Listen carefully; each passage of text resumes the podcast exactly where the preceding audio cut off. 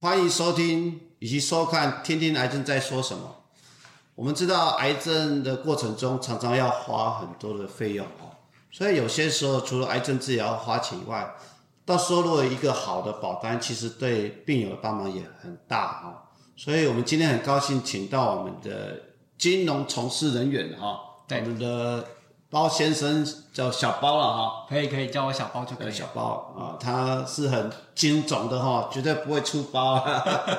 那来跟我们谈谈说，告诉我们病友怎么样一个合理的保单去理解，那可以帮助我们病友得到最大的一个权益了哈。嗯，哦，小包，你从事这个金融行业几年了？哎，接近十年。哦，这么资深哦。呃，还可以啊。哇哇，他其实服务蛮多的病友，所以他对这些保险的知识相当的丰富了哦。所以其实今天主要是跟我们病友啊。那我们常常以前看那个电视，那那个广告画面都在说什么？我什么突然说什么什么爸爸罹患癌症啊，要不要保要一个月要二十万啊，十几万啊？那常常很多病人负担不起，就放让病人走了啊。不过我们要听说，台湾人其实其实平均保险保单有有两三张哦。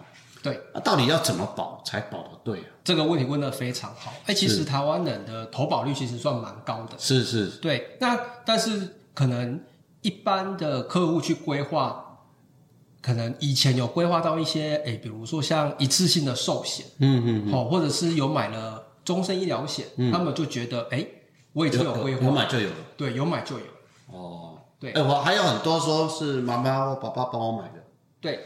然后他也不晓得内容，说什么十几二十年前到底保的内容其实是怎么样？但是一个好的保单其实对病人的帮忙很大。其实因为我自己是医生哦，我们也知道现在很多标靶免疫药物，像免疫药物一个月可能要十几二十万哦，那标靶药物便宜一点可能要五六万，贵一点可能要二三十万，所以这些都是要很花病人钱哦。所以我们常常医师哦，好像在跟病人介绍。不是啊，在跟病人讲解要治疗的时候，有些时候还要摸摸病人的这个经济情况啊。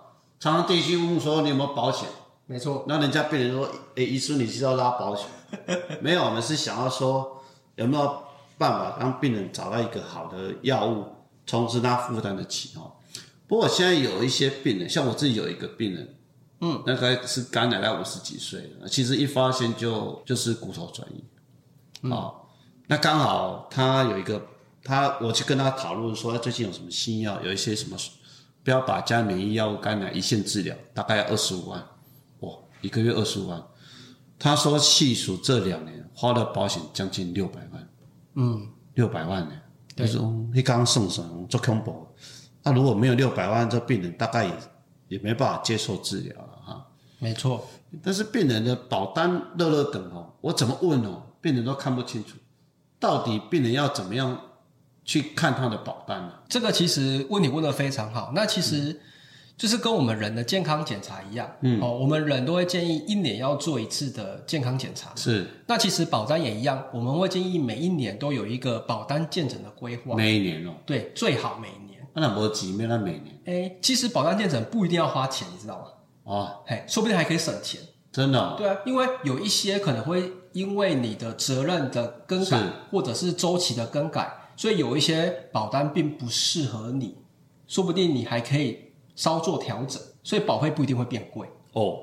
但是我自己是随着年纪啊，嗯，比如说这个结婚啊、生小孩啊，或者是稍微年长，嗯，会稍微调整。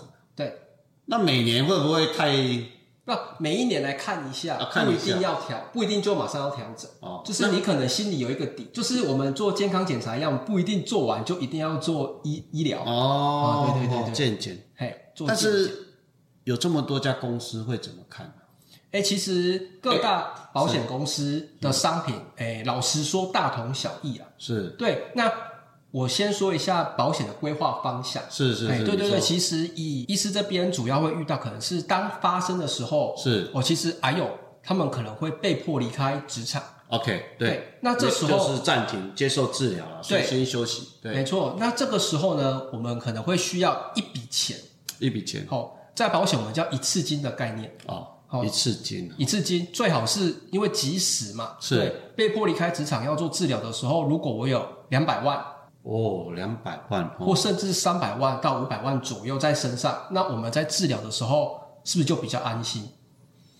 是，但是我我不晓得啦，因为一次性当然金额是高没有错了，但是其实有些时候是健保哦，有些都有给付了哦，不一定都要，不一定都是自费的。对，所以一次金的帮忙哦，而且有些时候我们常跟他说哦，你钱如果拿到口袋哦，要叫他拿出来，有些时候会很难呐、你是说拿到理赔金之后再拿出来吗？对对对，哎、其实我看到的比较不会有这样子，因为我人已经在这么危急的时刻了，是是。我今天不是拿这笔钱来玩乐，OK，好，我是拿来做生命的保障治疗。哦哦哦，所以其实其实这一笔钱该花的他会花，除非他没有钱。对。对，所以一次金，你是会建议说，像像像我这个病人，刚刚介绍这个病人，他是算实支实付型的啦，嗯，他有规划到实质实实支实付型的，嗯，但是一笔金的方式其实是这是慢慢陆陆续续比较有，还是比较少？嗯，像我刚说的规划方向，一开始是一笔金，一笔金，嘿，那拿到一笔金之后，可能开始做治疗的时候，就是医师刚刚提到的，会有实支实付的部分。那一笔金的保费贵不贵啊？哎，其实要看你选择的。第一，我们有分终身型，哦或是一年一约型。哦，好、那有一点类似定期险这样。对对对对对。那会不会我离癌他就不让我定期险了？哎，投一次性的概念是这样子，哎，你要投保之前、没有离海，没有这些记录保险公司才会承保嘛。哦，那当你真的发生状况之后，保险公司就赔你这一笔金之后呢，就结束了。OK 这是一笔金的概念。哦，一一笔金的概念，OK OK，所以初次离癌就会给付多少给你就对了。那到进入到治疗的过程当中，哦，我们就有所谓的实支实付，是。嘿，或者是日额的给付，因为可能病友他会住院嘛。那住院的部分，其实因为现在的人哎，都这个有些时候他们怎么问也问不清楚，为什么病人很有些时候很难搞清楚实支实付，哎，其实实支实付的理赔，老实说，哎，比较复杂。比较复杂。对对对，因为它涉及的层面里面有分日额啊，有手术费啊、杂费啊这一类的。实支实付还有分日额。有啊，如果实支实付您理赔的，就是这一次住院的期间的花费比较少，嗯它其实是可以选择变成日额给付的。哦，有两种形式就对了。对对对对，OK 所以它相较之下，可能跟一般的日额，它就是一翻两瞪眼，不太一样。OK，对对对，那所以像我们那个，像我刚刚举例那个肝癌，然后花了六百多万哦。如果是标靶药物口服的，可以给付吗？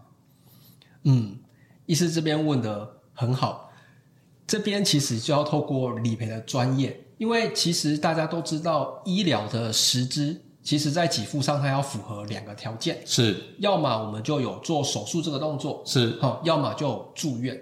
OK。对，那住院只要住院，大部分都可以理赔。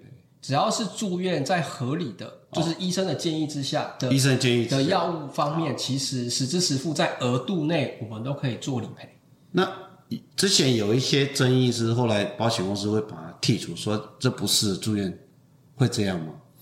嗯当然，如果他的状况是不符合住院需求，诶，如果医师可以评估说，其实他是需要住院的，嗯保险公司毕竟它不是医疗单位，嗯，他也是会尊重医师的职业。对，只是你不能说，诶，类似像之前新闻说的，他其实剖腹产，他根本就不是，哦。诶，真的一定要剖腹，是。对，那这样个就有些许的争议。如果在医疗行为上是不合理，对对对，那如果医生判定他其实是真的需要住院，然后我们再来开这个口服药，那其实这给付是没有问题的。因为有些项目像化疗，应该几乎都会给付了哈。嗯，那免疫也可以吗哎，只要是必要的医疗行为，其实都含在里面。？OK，那有些像检验或检查这些项目会理赔吗？嗯，看表单的内容。哎，倒也不是，其实只要是保险公司的认定是这样子，不管你你是标靶啦、口服啦，或者是说这一些检测的费用啊，嗯，其实只是我为了这个病友，对，他需要是。医师建议的部分，其实都有含在实支的额度里。OK，哦，嗯，好。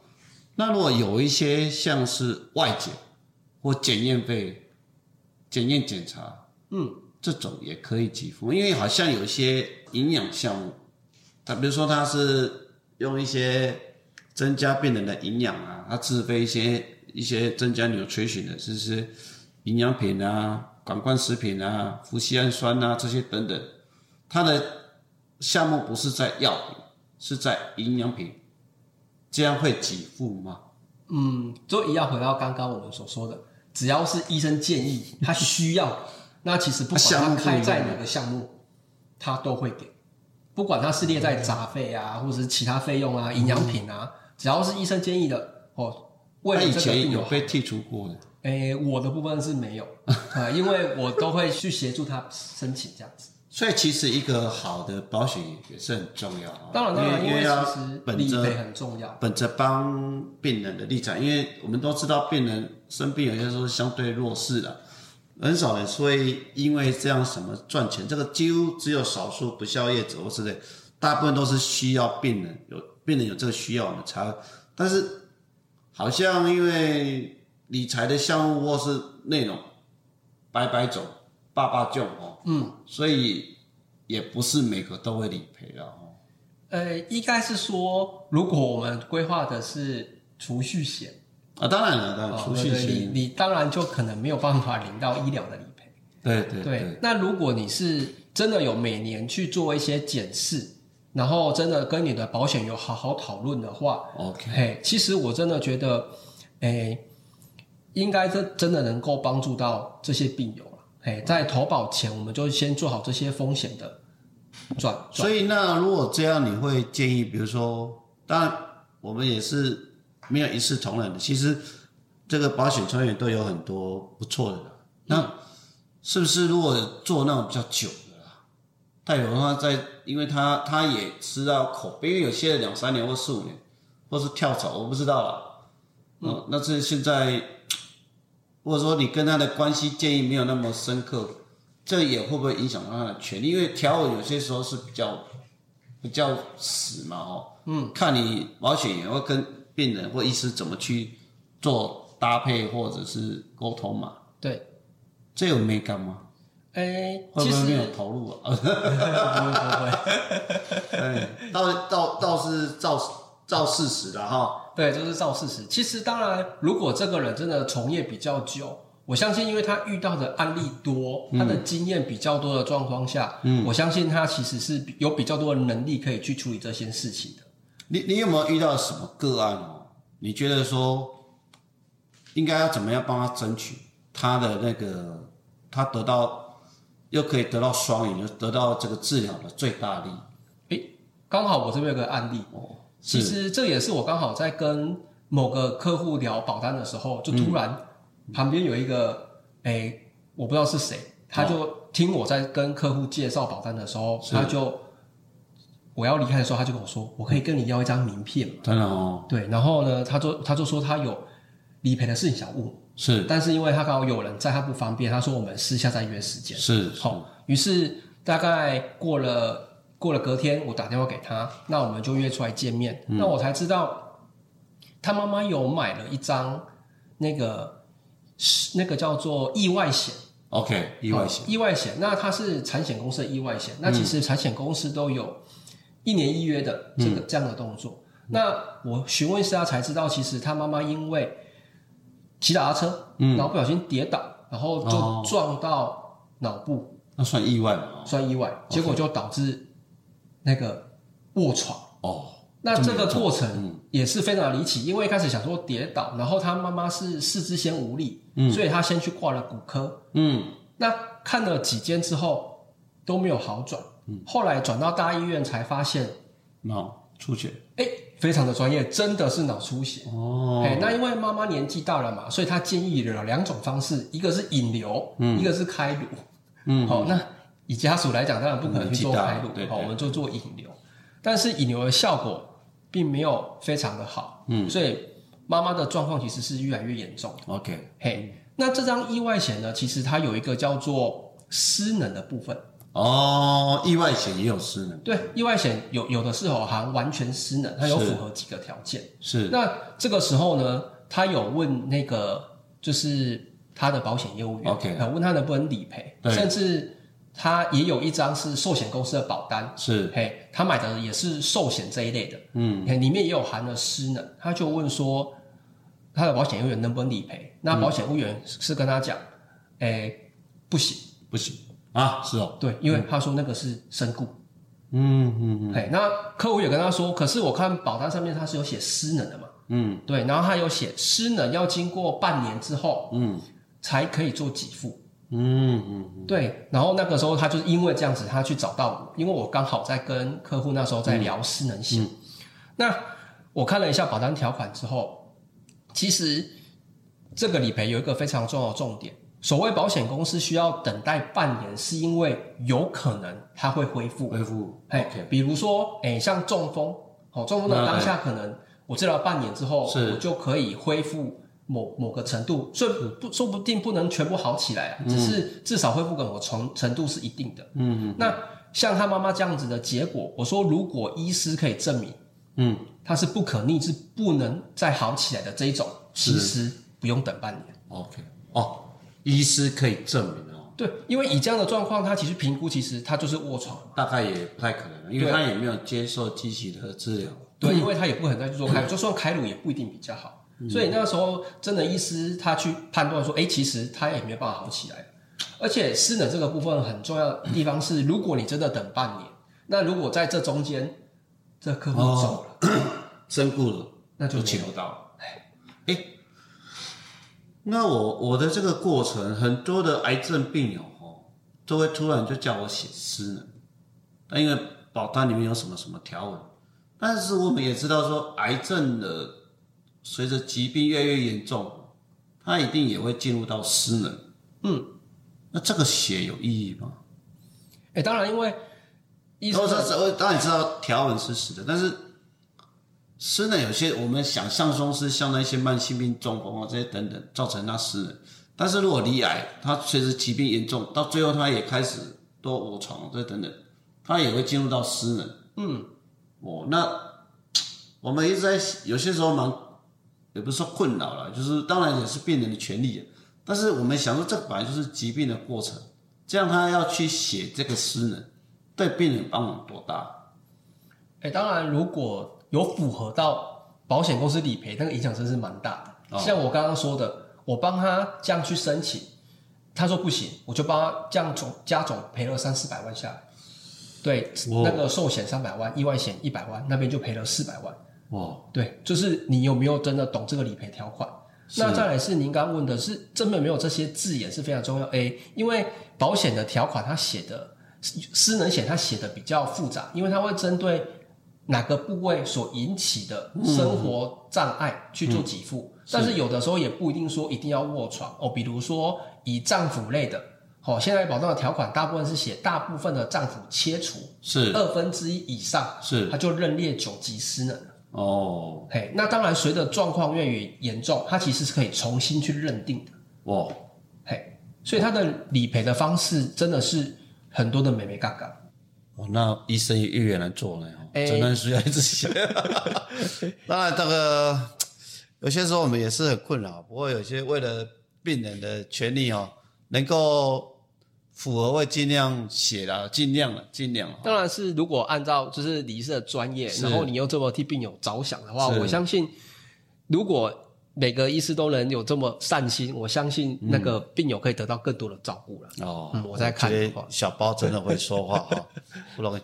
那因为我我们不晓得，如果病人哈离癌的时候，他要他的保单又这么的复杂，嗯，他应该怎么样有一个好的方式去跟他的这个保险公司或是理赔从业人员去做个沟通，那又有一个一个简单的方式，让医师可以去清楚说病人有什么方式是可以帮他做理赔，像比如说有一些新的药物啦、新的治疗啦，嗯，或者新的检验啊这些等等，那我们怎么样在一个好的模？因为医师很怕被冠你说啊，你你好像在在帮病人啊，要用用一些保险啊，帮病人，但是一方面又怕病人因为这样哦，早接受一些新的检查、新的治疗，嗯，而让他的生命受到影响。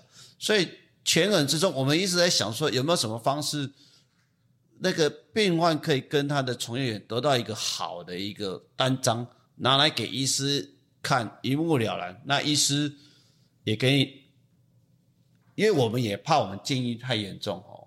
像我们以前的年代，呃，不是以前，我现在的年代，大概十年，标标会刚进来的时候，很怕啊，就是病人为了治疗卖卖房子的啦，或者是这些倾家荡产的，这个哦，癌症说实在的，到最后大概癌末花再多钱还是会走了哦，所以我们有些时候是这种在医疗里面常常是舍不得哈，所以常常有些时候医生的第一句话就会说啊，你有多少保险哦。但是常常你在问这句的时候，病人搞不清楚。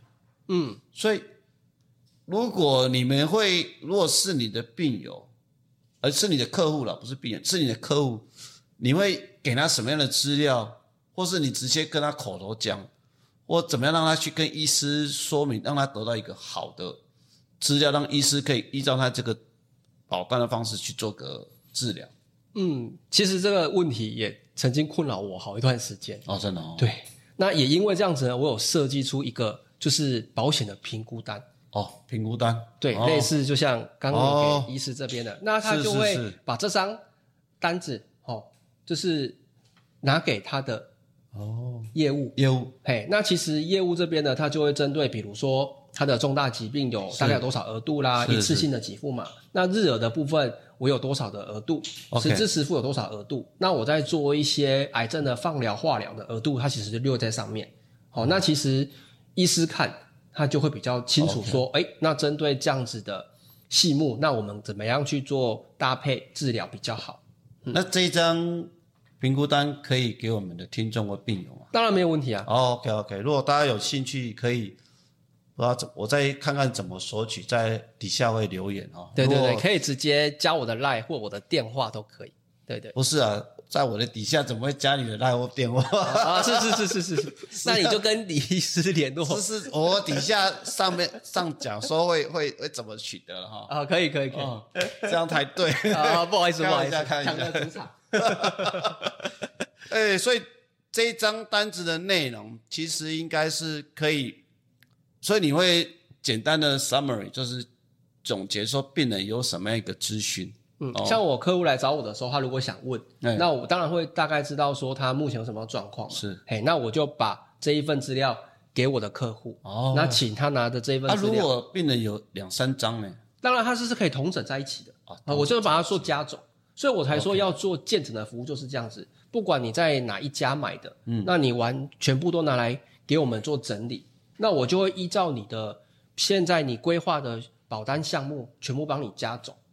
是，我也印象很深刻。其实我我花最多的是大概也是一个十年前一个大肠癌，他大肠癌治疗将近快十年，嗯，所以那时候几乎所有的药物都用过，他大概也花了一千多万以上。哇，保单的理赔有没有上限？嗯，保单的理赔上限要看每一个项目。嗯，哎，对哦，比如说像刚一次性的给付，它其实是给付完就结束了，没有所谓的上限。OK，嘿，那实支实付的给付是有没有上限？哎，这个就要看各个保单的条款了，有的它会设一年的上限。OK，但是总额的上限如果是单次，哎，比如说像一般的实支实付啦，都是住院的前七天。出院后十四天，这里面的额度啊，不要超过，好，他所购买的额度其实基本上都是可以给付的。那当他出院超过十四天之后，再次进去住，那额度就重新起算。嗯，那一般的实支实付的条款是这样。十四天嘛，十四天，因为十四天有没有跨医院？那跨医院没有关系。那跨医院可以计算，可以算，可以在十四天内也不行。哎，可以。跨医院可以吗？哎，某些跟我清楚哦，不是吧？对对对对，就是其实主要还是要看保单条款的。我我我所认知的大部分的是可以的。嘿，跨医院不设限十四天内。对对对对，哦，小包你要讲清楚哦。真的，因为我目前所任职的保险公司是可以的。哦，好，OK OK，好了。所以我想，其实一个好的保单可以让病人在治疗上哦，可以比较没有什么压力的，因为像像很多新闻或者是其实要日新月异哈，嗯，那要一开始不可能健保哦，其实健保也不可能一开始就包三八，不然我们可能每个人都要缴的保费都要很可怕，没错，哎，所以其实每个病人或是每个人都要为自己负责了哈。那像我们离癌的病友。有些时候你要好的一个治疗，就跟小包一样讲的，可能要跟，因为我们不可能再加保了嘛，对，已经是病友了，就不可能再加保了，是是嘛？所以这时候如果在了解他的保单的内容，那在合理的范围内争取最大的权益是很重要的嘛，没有错。所以这个要跟那个保险员去做一个好的沟通，对嘛？他要把你可以给付的项目都很清楚的呈现。就像小包提供的这个这这个评估单，评估单哦，大家听众或观众有兴趣可以可以来索取哈。那另外一个针对一般民众，我想每年哦要保单健检，当然也是可以，只是每年你的薪水没有变那么大。嗯，不，我就说了，不一定要花钱哦，我还但是。哦，最好啊！你在看我帮我什么省钱？可以可以可以。那你是要先把保单让我看看。那但是如何推荐？如何告诉我们的听众和观众，应该要怎么合理适当的保，又不要花太多钱？因为太年轻，他的薪水不高。嗯。哦，啊，中年又有很多的家庭小孩，或者是房贷要付。那等年纪太大的时候，你的费用又很高，嗯，所以应该要怎么样合理的去做一个规划？有没有一个初步的一个概念，可以跟我们的观众或听众做一个说明？嗯，其实规划的方向就是，呃，刚刚我们有提到，就是从一次金的规划，一直到治疗过程中的日额实支，那还有万一如果真的没有办法好起来的。长期照护，嗯，好，甚至可能走的比较早的责任未了这个区块，它其实在保单的规划都是相当重要的。那当然，像刚李医师说，我不可能我都把它买好买满，因为收入有限嘛。是。那其实我们有一些定期险，哦，它不是终身型的，但是因为依照我目前的状况，我没有办法缴这么多钱的时候，其实定期险它是一个很好的选择。比如说像刚刚的癌症一次金，嗯，我做三百万，哦，以我三百万，以你这个年纪，大概一一年要缴多少？哦，三百万，你觉得要缴多少钱？一次就是定期定额的，不是终身，一万多，一万多，一次不用，三百万大概六七千块钱。哦，但是有些病人就会啊，不是啊，有些人就会觉得哇，啊高一点我谈的我开点的料一样。当然，这个保险的四种是最好不要用到了，其实只是一个保护的概念嗯，所以像我们小包现在有家庭、有小孩、有房贷要养，当然他就要适当的保险了。当然啊，对，但是大家也要衡量自己的。好，一次金之后呢，就是实支实付嘛。嗯，大概多少额度以上比较合理啊？实支实付，哎，以现在来讲，我觉得实支的。手术加杂费至少要有三十万以上。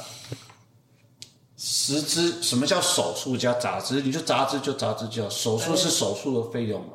对，因为有一些像诶，一般我们正常如果真的有动到手术，其实在我一般在帮客户申请理赔的时候，会看到两个项目，一个是手术费用，对，一个是一些医疗器材费，对，杂费啊，什么麻醉费啊这一些的费用哦，其实所以它其实是有其他额度的。哦那保险有的时候它的它不是一个总额，它是一个分开式的，手术归手术，哦，杂费归杂费。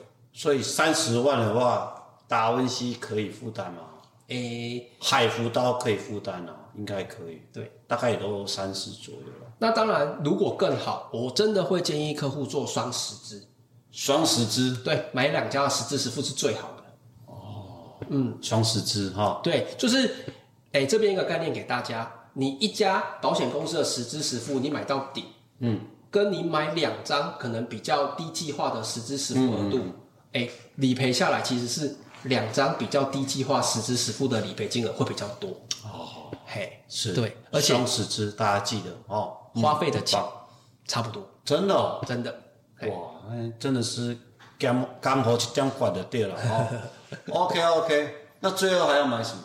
就是私人。最后就是照护的这个区块哦，因为照护毕竟因为台湾人平均照护年限将近七到八年，嗯，那每一年的花费，诶，如果有申请过外籍的看护，应该至少三万起跳，嗯，好，一个月三万，我们姑且不论其他的，一年三十六，OK，对，那如果五年就好，哦，那将将将近花费一两百万，不敢想象哦。对。所以像我们医师自己也不太敢生病，我们的薪水可能也刚刚好，花不起。所以我说，我用一年的花费去换每个月的给付。哦，比如说，我现在每一年花费大概两万块，嗯，但是未来如果真的有状况的时候，我每一个月可以拿两万块。哦，这个概念倒是不错了哦哎，就是希望大家，我们说真的不要可能造成生活的压力，但是。也不能都没有。对了，对了，所以我们常常其实，我们其实蛮多癌友的，他就是说，其实他们这一般的观念反正是不太正确，哦，有些时候买错，买真正你有些要家庭要顾的，有小孩有父母的，就你买一堆储蓄险，甚至因为想要省那个钱，连保险都没有，嗯，一旦你离癌，什么都垮了哦，因为没钱付，那家里也没办法顾到，其实是不是非常辛苦？不过我想。保单的东西是很复杂了，再怎么样也讲不完啊。其实必要的话，还是找一个好的保险员帮你鉴检，这个是很重要的啊。没有错啊对错，对对对对对，如果大家对这个保单还有问题的话，有有机会这个小包留一下电话或是 line 哦，在底下让他去咨询啊。不过这这是你跟小包的关系啊，我个人 我个人不负任何的权益啊。哦他如果诈骗，你要记得提醒我啊。没有开玩笑，小包其实是相当的好了。嗯，那其实一个好的保险，其实对病友的帮忙是相当的大哦。OK，那我们这个其实月癌症治疗，其实看到很多区块，也是希望大家哦保的正确，保的好，可以让整个治疗过程中相当的平顺啊。OK，那今天就谢谢小花来我们的节目了啊，谢谢谢了啊。医师的邀请，嗯，那听听癌症在说什么，我们下次见，拜拜。拜拜。